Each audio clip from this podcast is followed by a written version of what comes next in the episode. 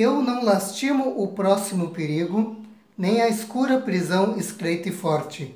Lastimo os caros filhos e a consorte, a perda irreparável de um amigo. A prisão não lastimo, outra vez digo, nem o ver iminente o duro corte. É ventura também achar a morte quando a vida só serve de castigo. Ah, quão depressa então acabar vira este sonho, este enredo, esta quimera, que passa por verdade é mentira. Se filhos e consorte não tivera, e do amigo as virtudes possuíra, só de vida um momento não quisera.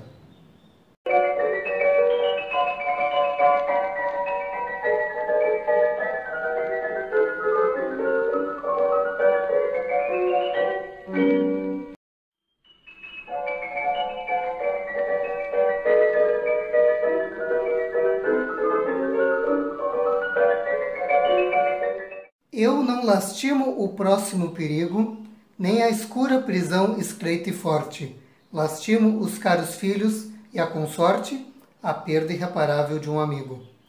A prisão não lastimo, outra vez digo, nem o ver iminente o duro corte. É ventura também achar a morte quando a vida só serve de castigo.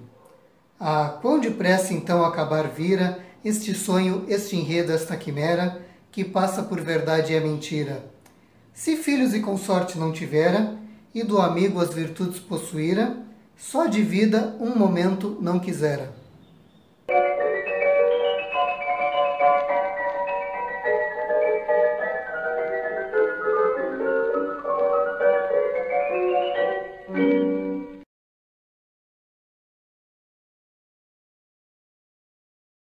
Bom, ouvimos então agora a minha interpretação para A Lástima, soneto de Alvarenga Peixoto, que foi um poeta do século XVIII. Alvarenga Peixoto, Inácio José de Alvarenga Peixoto, nasceu no Rio de Janeiro em 1742. Ele estudou ali no Rio no Colégio dos Jesuítas, depois foi para Coimbra, onde se formou em Direito, bacharelando-se com louvor. Ainda em Portugal, ele exerceu cargos no judiciário e de volta ao Brasil foi morar em Minas Gerais, que ali nessa segunda metade do século XVIII estava com era a principal capitania, né, a mais povoada, apesar da capital ainda ainda ser Salvador até 1763 e dali em diante o Rio de Janeiro. O, a capitania de Minas Gerais estava muito movimentada justamente pela descoberta de ouro diamantes e outras pedras, pedras preciosas, né?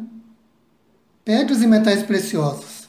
Enfim, todo aquele ciclo da mineração que havia começado no final do século século 17 e que se estendeu então para boa parte do século 18 e estava justamente ao, ao final, o auge desse, desse ciclo de mineração por ocasião da Inconfidência Mineira.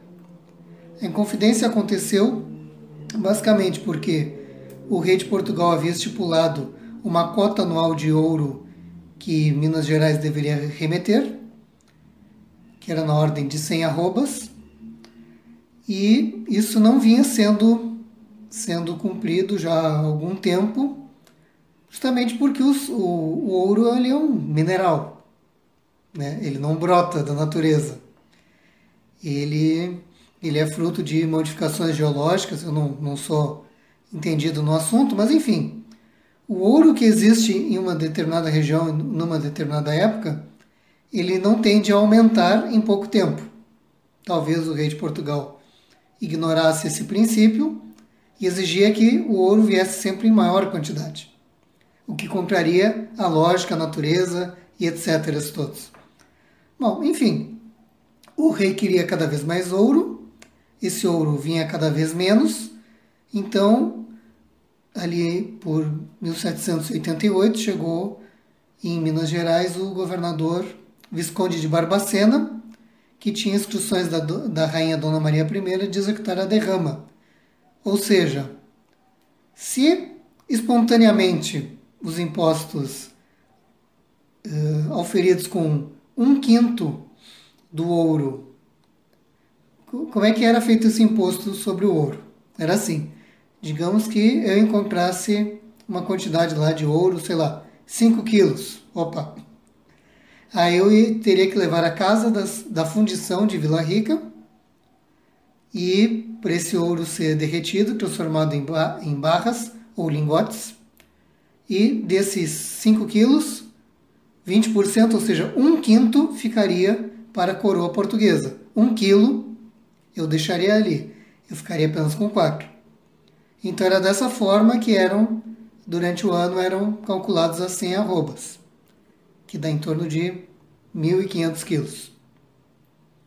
Como esse montante, caso esse montante não fosse atingido, o governador das Minas Gerais tinha autorização para decretar a derrama, ou seja, todas as pessoas da capitania, independente de, das suas posses, independente se eram mineradoras ou não, deveriam pagar que pudessem, né, o que tivessem, até se atingir esse, esse, esse montante. E claro que as pessoas mais, mais apavoradas com a possibilidade da derrama eram justamente as, a elite da capitania, né? os militares, os eclesiásticos, os funcionários públicos, ou seja, fazendeiros, mineradores, enfim, gente que tinha muito o que perder em termos de bens materiais. Alvarenga Peixoto era uma dessas pessoas, ele era, como falei, do judiciário. Ele tinha sido juiz em Portugal, continuou atuando no judiciário na volta a Minas e também ele se dedicou à mineração. Ele gastou boa parte da sua fortuna, inclusive, na abertura de um canal de grande extensão na área de, da fazenda que ele tinha no sul da capitania das Minas Gerais, para abranger as melhores minas de ouro do Arraial e fazer a lavagem das terras. Então, ele, temendo derrama, já com as finanças combalidas, então, então ele começa a frequentar as reuniões dos Inconfidentes, que já aconteciam mais ou menos desde 1785, segundo o depoimento do Tiradentes aos juízes.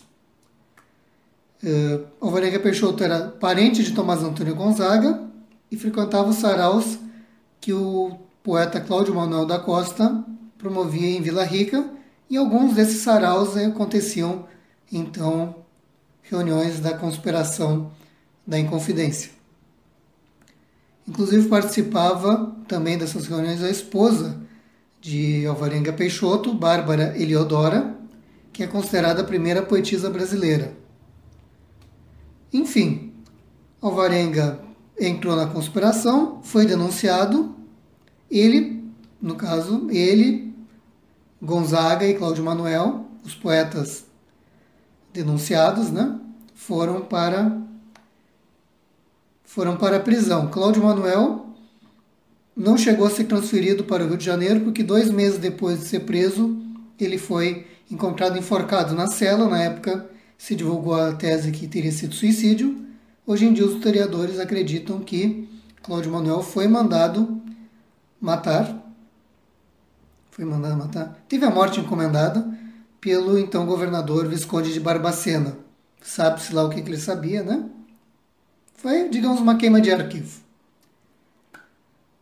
Ah, então, o Alvarenga Peixoto e Tomás Antônio Gonzaga foram mandados para a prisão da Ilha das Cobras, no Rio de Janeiro, só que, claro, eles não podiam se comunicar, né? Eram, ficavam solitárias.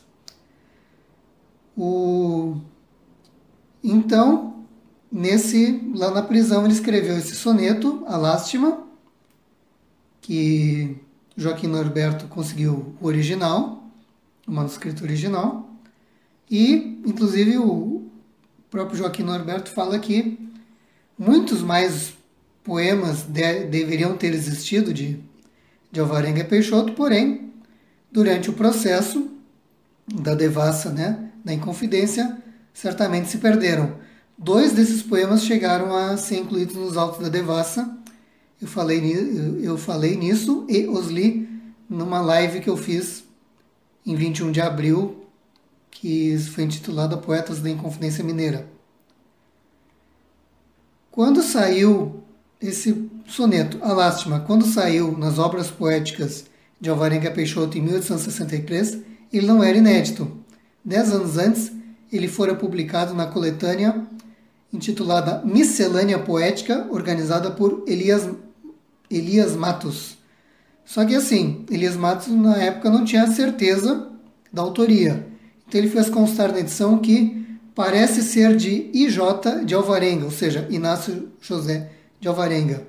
Mas depois disso, Joaquim Norberto localizou o manuscrito e desfez a dúvida. Os poemas de, de Alvarenga Peixoto que foram incluídos nos Autos da Devassa foram uma ode, o fragmento de uma ode, e um soneto em que ele implora a dona rainha, a dona, a rainha, dona Maria I, uh, a comutação da pena de morte que lhe for imposta. Claro que ele escreveu isso antes de saber que que seria encaminhado para o degredo. Enfim, Alvarenga foi foi foi encaminhado para o degredo em Angola ele chegou lá em mil. A condenação da, da Inconfidência saiu em 1792, poucos dias antes, inclusive, do enforcamento do Tiradentes, que foi em 21, 21 de abril. Ali pelo dia 18 e tal é que foi proferida a sentença. Primeiramente, todos foram dados como condenados à morte, o que chocou muito a sociedade carioca e mineira, as sociedades carioca e mineira, mas poucos dias depois, poucas horas depois, enfim, o vice-rei, Conde de Resende, eh, lançou mão da autorização que ele já tinha de uma carta régia da Rainha Dona Maria I, emitida em 1790, e que até então fora mantida em segredo, e uh, comutou a pena, né, abrandou a pena de praticamente todos, menos a do Tiradentes, para degredo. Então, uh, Alvarenga foi, foi condenado ao degredo em Angola.